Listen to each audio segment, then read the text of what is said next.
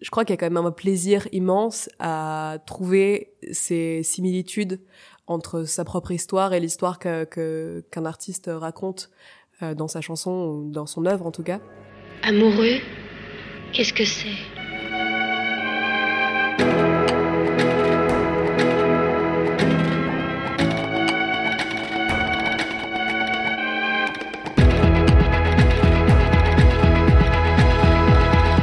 Je ne veux pas ma vie.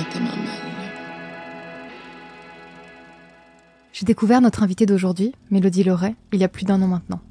Je me souviens d'avoir été instantanément touchée par sa musique, qui est à la fois très brute et délicate. C'était une évidence pour moi de l'inviter, et je lui suis très reconnaissante d'avoir accepté ce saut dans le vide à mes côtés. Avec elle, j'ai parlé de sa chanson, Elle Laura, de l'envie d'exister librement à travers sa musique et d'y capturer les instants qui font qui on est. Vous écoutez Disquette, un podcast Studio Clémentine. Du coup, Mélodie, la première question que je voulais te poser, c'est si tu n'en as pas un peu marre des chansons d'amour. Alors pas du tout. Pour le coup, si j'ai bien pas marre de quelque chose, c'est des chansons d'amour. Euh, je crois que c'est le sujet euh, le plus inépuisable qui soit et le sujet que je préfère entendre aussi. À ton avis, pourquoi est-ce qu'il y a vraiment une dimension un peu de honte qui est associée aux chansons d'amour? Genre, est-ce que toi, par exemple, tu as l'impression de pas assumer d'en écouter certaines? J'ai jamais honte de ce que j'écoute. Je crois que souvent, euh, quand on pense chansons d'amour, on pense euh, femme, en vrai. Et je crois que souvent on a envie que ce soit des femmes qui chantent des chansons d'amour et que du coup euh, il y a un truc qui apparaît tout de suite euh, très faiblard et puis tout simplement euh, bah parce que c'est sentimental, parce que c'est les émotions donc il y a une certaine pudeur aussi et que je pense qu'on est tous aptes à chanter des chansons d'amour mais que d'assumer une chanson d'amour il y a aussi une immense pudeur à mettre de côté quoi. Est-ce que tu as l'impression que tu composes différemment quand tu parles d'amour? Genre est-ce que ça donne une couleur particulière à ta musique? Bah déjà, je crois que toutes les premières chansons que j'ai écrites, c'était vraiment des chansons d'amour. Euh, dès que je ressentais la moindre chose, il fallait que j'écrive une chanson. Donc j'ai vraiment écrit des chansons, sur, même sur des gens qui m'intéressaient pas particulièrement, mais du coup, il y avait quelque chose qui était même pas tant. Je me rendais pas forcément compte que je créais quelque chose. C'était juste la manière que je trouvais de l'exprimer.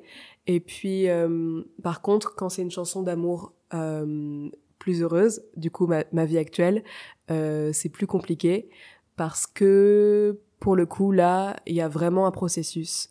Et surtout, il y a vraiment ce truc de, OK, comment on rend ça intéressant? Parce que j'ai l'impression que souvent, en tant qu'auditeur ou auditrice, on a envie d'écouter une chanson triste parce que on est dans l'empathie par rapport à tout ça et que nous-mêmes, on est triste ou quoi que ce soit. Alors que la chanson d'amour heureuse, il y a toujours quelque chose qui est beaucoup plus personnel et auquel on a peut-être plus de mal euh, pour s'identifier parce que simplement euh, notre bonheur à nous il peut-être différent. Et euh, du coup, c'est super compliqué, je trouve, de trouver à la fois euh, ce, ce, truc heureux et en même temps ce truc un peu universel et écoutable par autrui. Je vais te poser une question que, qui est sûrement un petit peu éculée, je suis vraiment désolée, mais je me demandais simplement si le fait de parler d'une femme dans tes chansons, c'était quelque chose qui, pour toi, te permettait de la rendre plus inclusive. Genre, est-ce que selon toi, c'est quelque chose qui va permettre à plus de gens de s'identifier à ta chanson? En fait, moi, ce que je dis très souvent, c'est que euh, je réfléchis jamais le fait que je parle à des femmes dans mes chansons. Donc, en fait, tant mieux si ça va parler à des gens et que du coup ça va avoir une utilité parce que c'est trop génial.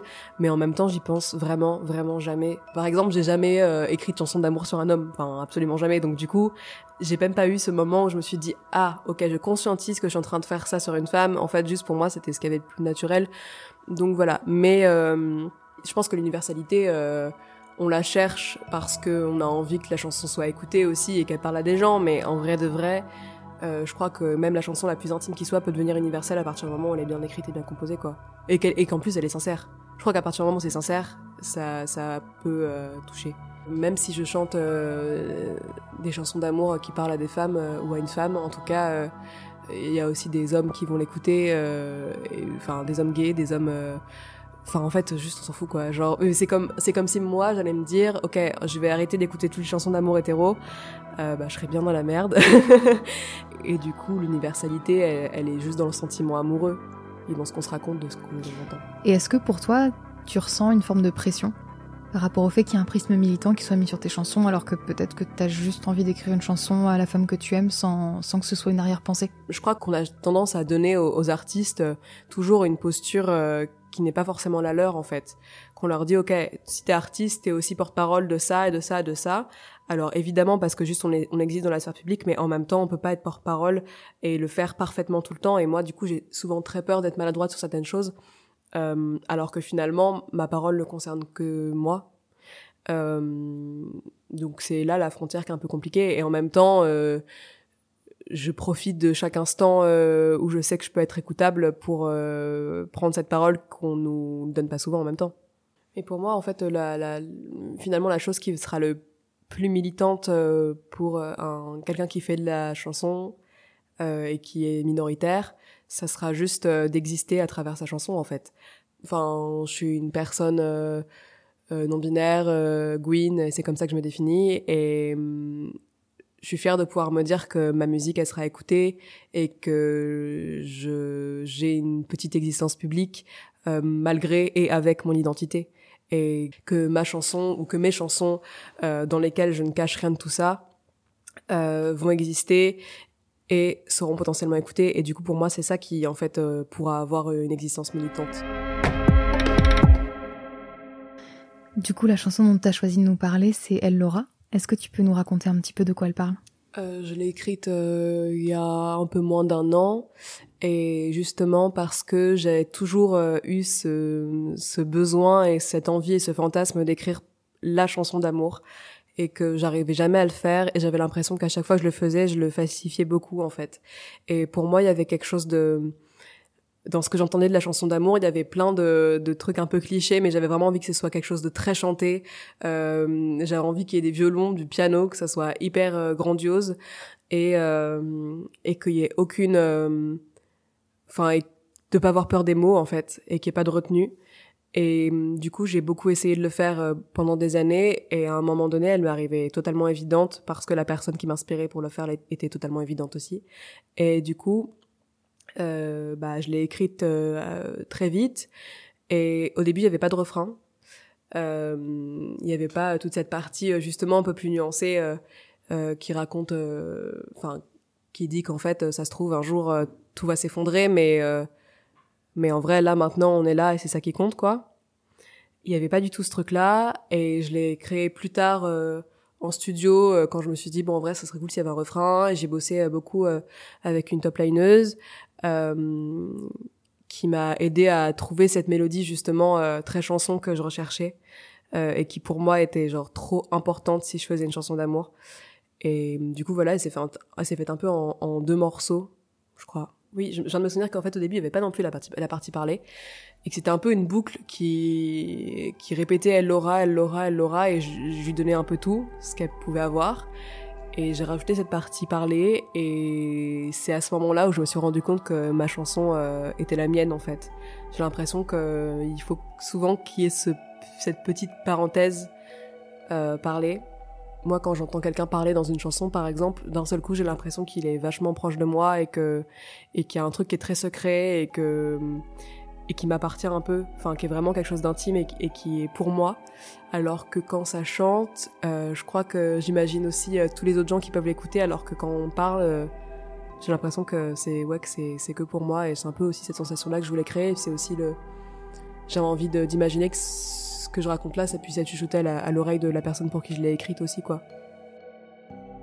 Je crois qu'il y a quand même un plaisir immense à trouver ces similitudes entre sa propre histoire et l'histoire qu'un que, qu'un artiste raconte euh, dans sa chanson dans son œuvre en tout cas.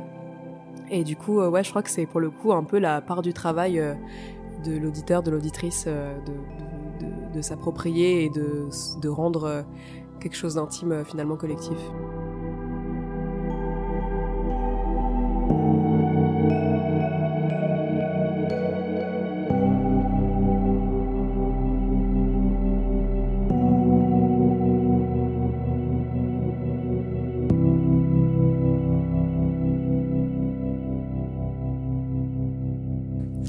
Du coup, c'est une chanson dans laquelle t'as mis vraiment beaucoup de toi, beaucoup d'intime. Est-ce que toi, t'as une limite à ce que tu dévoiles dans tes chansons? J'en pose aucune, mais vraiment, et je crois même que j'oublie que ça devient public. Et en vrai, d'autant plus en ce moment, euh, avec le fait qu'il n'y ait pas de concert, c'est que sincèrement, souvent, je sors, enfin, tu vois, cette chanson, quand je l'ai sortie, j'ai même oublié que des gens avaient pu l'entendre, parce qu'il n'y a jamais eu cette confrontation à quelqu'un. Et, euh, et du coup, non, je, je mets absolument aucune frontière, mais je crois que c'est aussi ça qui me plaît, c'est de me dire que j'en mets pas, mais que pour autant je suis protégée un peu par, par la forme, euh, par cette forme d'expression en fait. Vous écoutez Disquette, un podcast studio Clémentine. Ce que je me demandais aussi, c'est comment est-ce que toi tu gères le laps de temps qui s'écoule entre le moment où tu écris, tu composes la chanson et le moment où elle sort? Genre, est-ce que toi, pour toi, c'est important de la laisser évoluer avec toi Ou est-ce que tu essaies toujours de revenir à l'émotion un peu brute du moment où tu l'as écrite?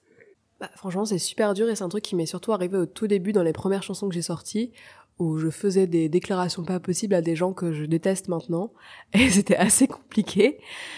Et, euh, et en fait, j'ai accepté cette idée qui au début me dérangeait. Et en fait, je me suis dit, mais on s'en fout, la chanson, elle existe toujours. Et si elle existait, c'est qu'il y a une raison.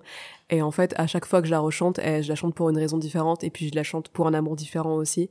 Et elle raconte plus la même chose. Et je crois que l'art a cette vocation à, à évoluer, en fait. Et à vivre euh, au-delà que dans son époque, il, il, habite vraiment avec euh, l'évolution de, de, de, notre monde. Et euh, du coup, du monde de chacun aussi, quoi. Donc, ça va. Mais au début, c'était complexe.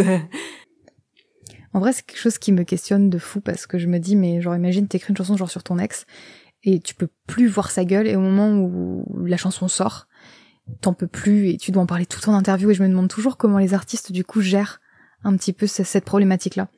Bah oui, mais sur, enfin, du coup, il y a des gens, je sais, qui font super attention à pas mettre trop de détails ou à pas euh, dire de prénoms, à pas dire de trucs. Et en fait, moi, je me dis, mais vas-y, on s'en fout. Genre, en vrai, ce qui compte, c'est c'est ce qui se passe maintenant et à partir du moment où tu le fais pour une raison, bah tout va bien. Mais c'est dur de faire ce travail de réappropriation après quoi, parce qu'il y a des trucs où tu te dis euh, comment j'ai pu euh, penser ou écrire ça, et puis en fait tu te rends compte que t'as toujours une manière de raccrocher ça à ton présent. En vrai, c'est exactement comme un tatouage. Alors c'est pas parce que tu le fais à un moment précis que tu vas forcément le regretter après, ça reste aussi un peu un souvenir de qui t'étais à cette période-là et ça peut être vraiment important de l'avoir quand même. J'allais faire exactement ce parallèle. Mais vraiment. Je me suis dit, bon, vas-y, ça va trop être euh, capillotracté, mais j'allais vraiment dire ça. j'ai un seul tatouage, mais à chaque fois, je me dis, enfin, j'ai toujours envie d'en faire 100 milliards d'autres, et, euh, et je me dis, mais non, mais c'est sûr, je vais le regretter, ou à me stresser, ou je sais pas, ou j'ai l'impression que c'est un espèce d'individu à part sur mon corps. Et euh, en fait, euh, non, c'est pareil qu'une musique, c'est vraiment, bah, ça, ça, ça symbolise un instant, quoi. Quand ça sort, il y a quand même un truc où, là, c'est la version définitive, c'est la version qui sera écoutable par tout le monde toute la vie, en, tout cas le temps qu'on puisse y accéder, mais mais même parfois euh, rien qu'au niveau de, la, de, ma voix je me dis putain mais j'aurais pas chanté comme ça euh, un an après quoi. Enfin quand je réécoute des trucs de mon premier EP ça fait deux secondes et en même temps ça fait euh, 50 ans dans ma tête. Et il y a plein de chansons que j'aurais chanté différemment que j'aurais posé différemment que j'aurais écrit différemment. Mais j'accepte cette idée que ouais c'est c'était ce moment là quoi. La dernière question que je voulais te poser c'est que tu m'as dit que l'amour c'est quelque chose qui prenait beaucoup de place dans ton travail et je me demandais si tu pouvais nous expliquer pourquoi parce que je crois que c'est le sentiment le plus. Euh... Je vais refaire. J'ai pas trouvé le mot exact. Je peux vérifier une définition sur mon téléphone? Je mettrai. Donc à ce moment-là, Yel cherche un mot pour euh, décrire ce qu'elle veut m'exprimer, et je ne suis d'absolument aucune utilité dans ce processus. C'est-à-dire que euh, je regarde juste autour de moi avec un air un peu perdu. Ah mais ça me rend ouf, genre je suis vraiment obligée. Et je trouve pas le mot juste. Mais... Ah bah c'est bien. En fait ça va être ça ma réponse. C'est que si l'amour revient à chaque fois, c'est parce qu'il y a jamais de mot juste et que du coup il a ce besoin incessant de réexister et de se réinventer chaque jour et chaque chanson.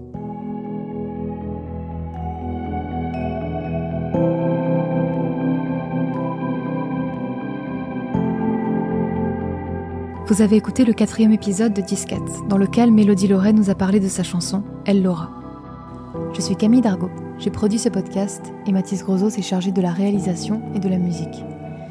Disquette est le tout premier podcast Studio Clémentine. On vous retrouve très vite, Mathis, Ruby et moi, pour parler d'amour en chanson dans Disquette.